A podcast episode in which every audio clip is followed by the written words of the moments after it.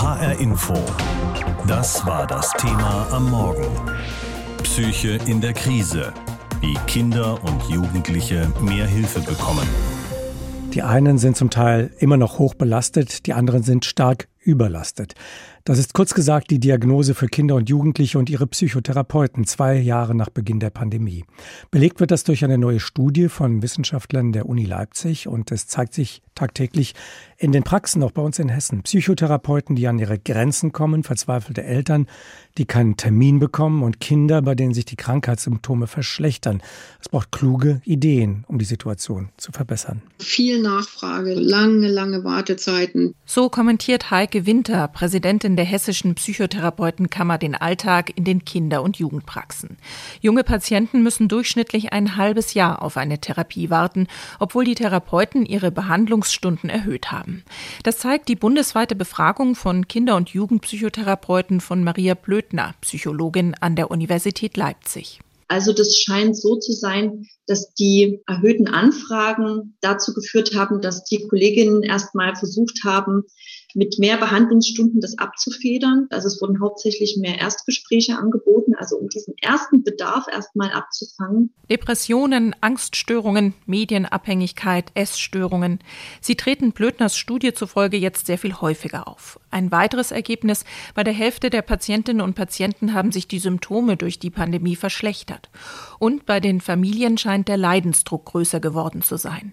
Therapien werden seltener abgebrochen und Eltern kooperieren besser.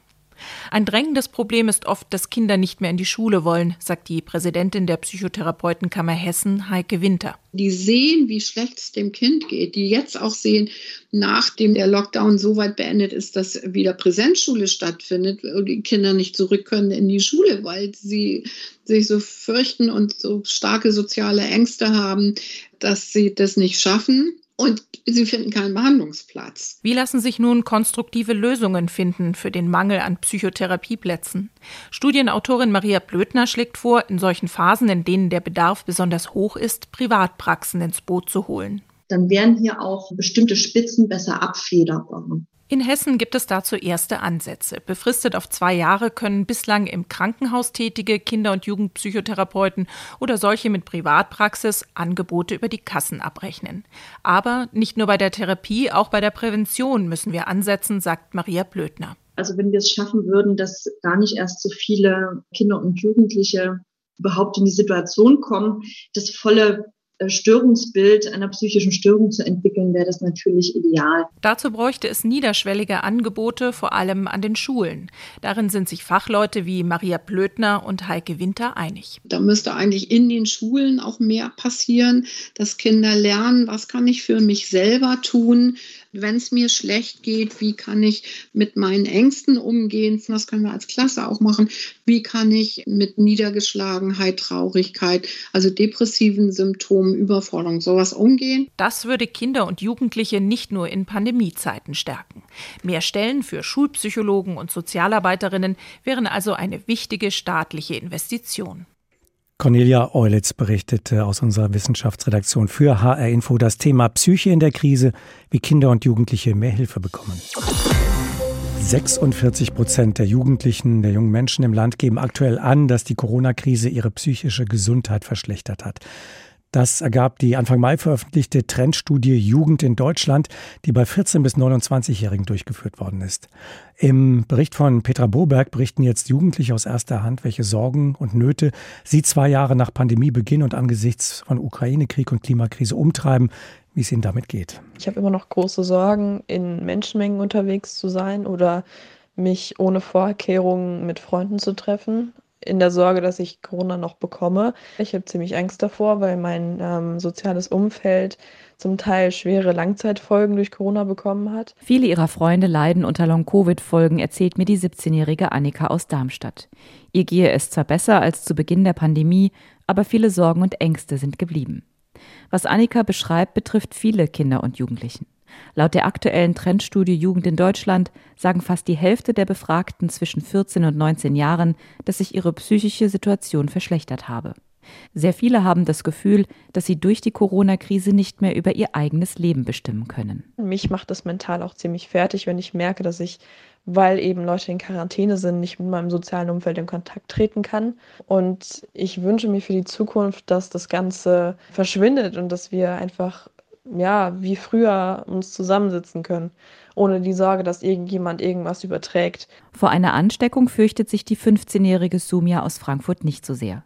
Sie schaut mit Sorge auf ihre Abschlussprüfung, die sie in einigen Wochen schreibt. Mir geht es momentan sehr gut, also viel besser als letztes Jahr. Mich belastet aber, dass wir so viel Stoff verloren haben in den letzten Jahren, weil wir so oft zu Hause waren und weil wir so oft gar keinen richtigen Unterricht hatten. Sie fühlt sich unwohl und hat Angst, dass ihre Klausuren schlecht ausfallen. Laut Jugendstudie haben rund die Hälfte der Befragten ähnliche Sorgen, empfinden Stress durch den Leistungsdruck in der Schule. Der Druck sei enorm, sagt auch Sumia und führt das auf das Homeschooling im Lockdown zurück. Das macht einen psychisch halt wirklich kaputt, weil es ganz einfach viel schwieriger ist, sich Sachen selber beizubringen oder sich überhaupt zu ermutigen, jetzt, okay, ich gehe lernen. Belastend findet sie auch den Krieg in der Ukraine. An sich gab es ja Krieg immer, nur dass es halt dieses Mal in Europa ist, da spürt man es schon ein bisschen mehr und man merkt, wie ernst die Lage eigentlich wirklich ist in einem Krieg. Das ist dann schon so, dass man sagt, okay, wann hört es endlich auf? Weil da kommt immer eine schlechte Sache nach den anderen. Der Krieg beschäftigt die 15-Jährige aus Frankfurt, auch weil sie das Gefühl hat, dass die Ukrainer besser behandelt werden als andere Kriegsflüchtlinge, zum Beispiel aus Syrien.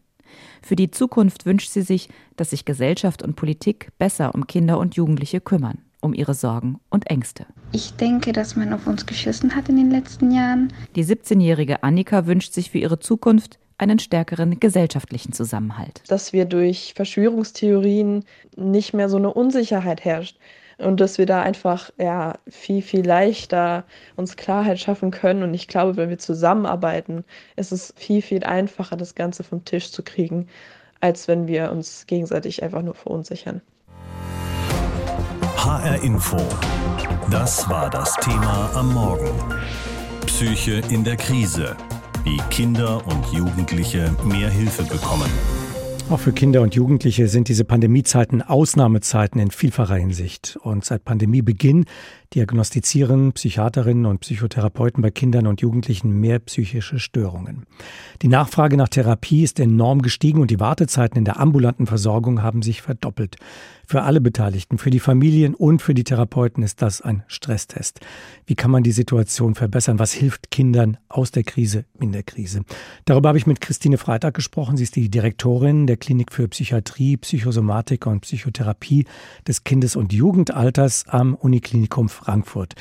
Noch bis morgen diskutieren Sie ja gemeinsam mit Ihren Fachkolleginnen und Fachkollegen die Lage auf dem Kongress der Deutschen Gesellschaft für Kinder- und Jugendpsychiatrie. Was ist da der Eindruck? War die psychische Belastung für Kinder und Jugendliche schon mal so schlimm in den vergangenen Jahrzehnten wie zurzeit? Also es gab immer ähm, eine relativ hohe Zahl an Kindern mit psychischen Störungen, die auch behandlungsbedürftig sind. Die Pandemie hat äh, sicherlich vor allem Ängste und auch depressive Stimmung bei einigen Kindern verstärkt. Allerdings muss man auch sagen, dass wir durchaus auch viele in dem Sinne resiliente Kinder haben, die das ganz gut bewältigt haben und wo es dann eher mehr um, sagen wir mal, die schulischen Defizite geht, die natürlich entstanden sind durch dieses Homeschooling und so weiter.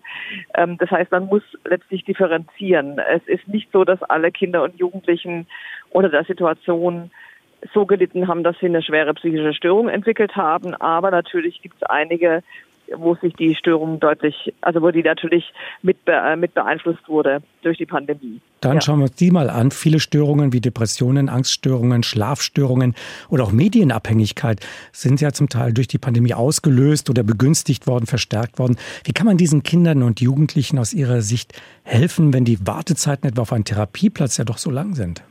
Genau, und das ist vielleicht eine ganz wichtige Botschaft. Es braucht jetzt nicht jedes Kind, was irgendwo in einem der Bereiche mal Symptome entwickelt hat oder auch vielleicht Schwierigkeiten hat, sofort eine Einzeltherapie, die dann über Monate geht. Das ist tatsächlich nicht notwendig. Psychotherapien sollten vor allem die Kinder kriegen, die äh, schwerer betroffen sind, ja, die auch wirklich viele Dinge, also wie zum Beispiel Schulbesuch nicht mehr so gut hinbekommen.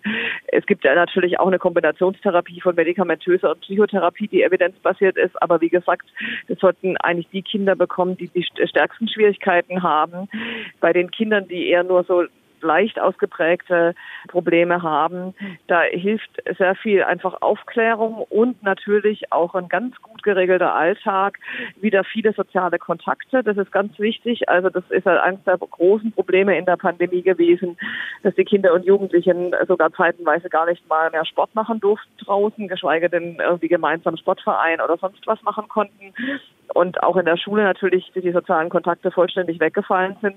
Das heißt, diese Bereiche, in denen äh, sozusagen soziale Interaktion möglich ist, sei es in der Schule durch äh, Klassenfahrten, durch äh, gemeinsame Aktivitäten, auch letztlich Teamarbeit, sich gegenseitig wieder sozusagen gut kennenlernen und ähm, sozusagen Freizeitbereich, wieder Aufleben des Vereinslebens, mehr Sport, wieder mehr nach draußen gehen.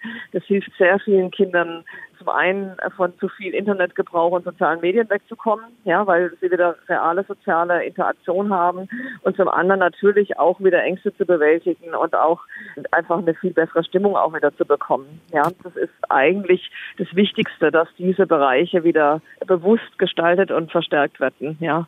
Vielfach wird also Hilfe zur Selbsthilfe gegeben werden müssen. Jemand, der erklärt, was gerade zu tun ist, wie der Tag etwas strukturiert werden soll.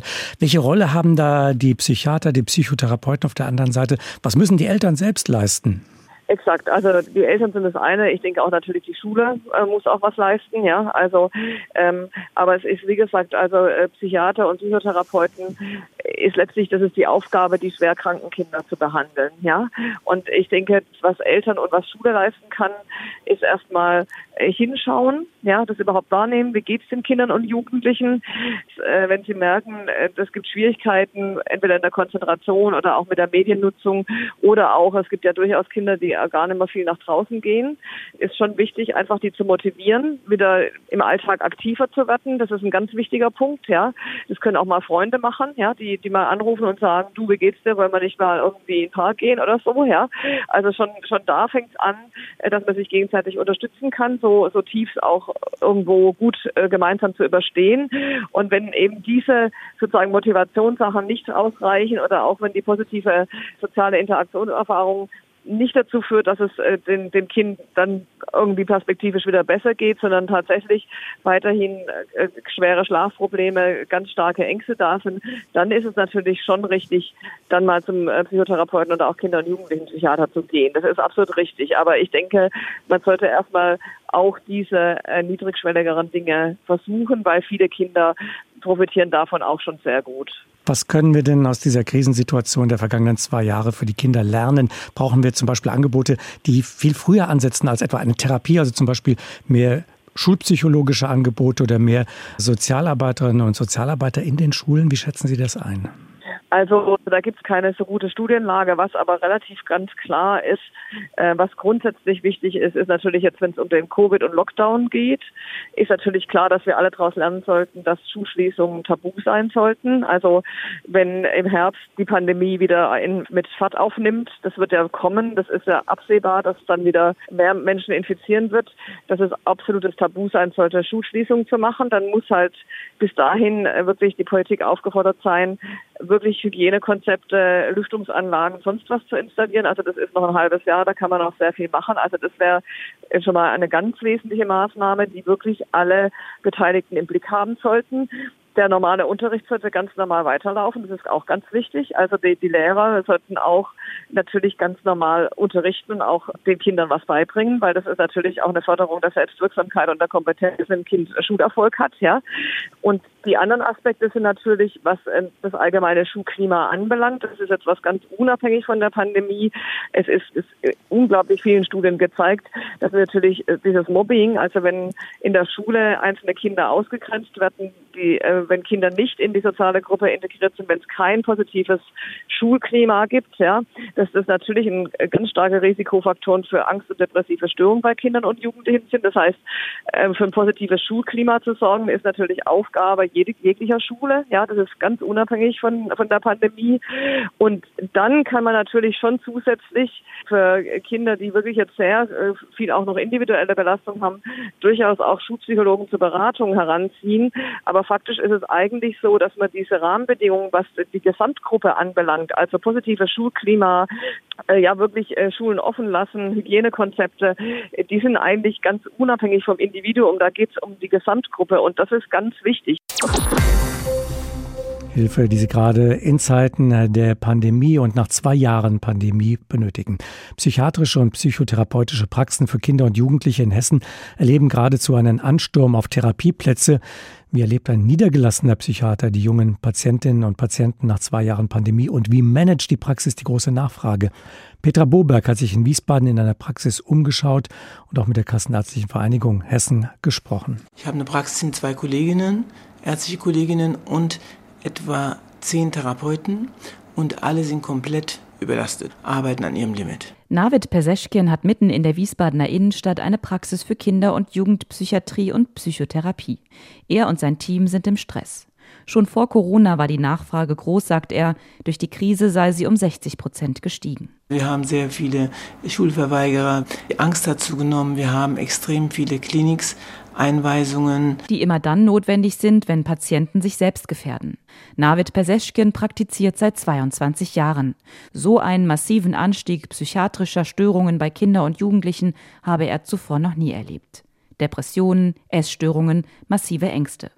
Als eine der Ursachen sieht der Kinder- und Jugendpsychiater die Menge an globalen Krisen, die vor allem junge Menschen verunsichern. Es sind globale Weltkrisen.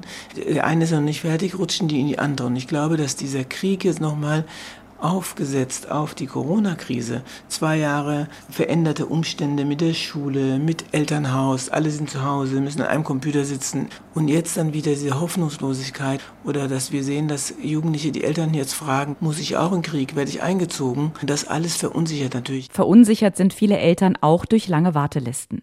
Junge Patienten müssen durchschnittlich ein halbes Jahr auf eine Therapie warten. In ländlichen Regionen sind die Wartezeiten noch länger. Um diese zu verkürzen, hat die Kassenärztliche Vereinigung Hessen reagiert und neue Angebote geschaffen, sogenannte Ermächtigungen. Befristet auf zwei Jahre können bislang im Krankenhaus tätige Kinder- und Jugendtherapeuten oder solche mit Privatpraxis psychotherapeutische Angebote über die Kassen abrechnen. Das sei zwar gut, aber immer noch zu wenig, sagt Navid Perseschkian. Er hat seine Wartelisten abgeschafft. Wir haben aufgehört, lange Wartelisten zu haben, weil man dann Menschen Hoffnung macht, und wir haben jetzt einen Modus, dass wir innerhalb von drei bis sechs Tagen antworten und wir entweder nehmen können oder auch dann ähm, Tipps geben können. Tipps, an wen man sich wenden kann.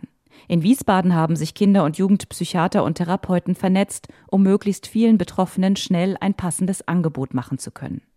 Dazu gehört auch eine Corona-Sprechstunde. Angeboten wird sie seit November von der Wiesbadener Vitos Kinder- und Jugendambulanz für psychische Gesundheit mit gutem Erfolg, sagt Oberarzt Daniel Sammet. Ja, wir haben diese Sprechstunde entwickelt, um auch ein niederschwelliges Angebot zu haben und auch im engen Austausch mit den Kinderärzten zu sein. Das heißt, um eine rasche Einschätzung aus Kinder- und Jugendpsychiatrischer Sicht zu haben bei Symptomen, die vielleicht noch unklar sind. In der Regel gibt es Termine innerhalb von 14 Tagen.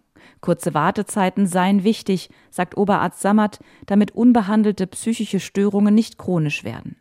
Um schneller mit betroffenen Kindern und Jugendlichen arbeiten zu können, fordert er mehr schulpsychologische Angebote und Sozialarbeitende in den Schulen. Ich denke, da sind alle gefordert. Ja, aus meiner Sicht ja dann auch eine gemeinsame Aufgabe. Beispielhaft sind genannt die Kinder- und Jugendpsychiatrie, aber auch die Ämter, ähm, Gesundheitsamt, Jugendamt, Jugendhilfe. Da braucht man natürlich Ressourcen, man braucht Zeit, man braucht Personal. Aber in jedem Fall braucht es ein enges Zusammenspiel und auch einen gemeinsamen Austausch. HR Info. Das Thema. Wer es hört, hat mehr zu sagen.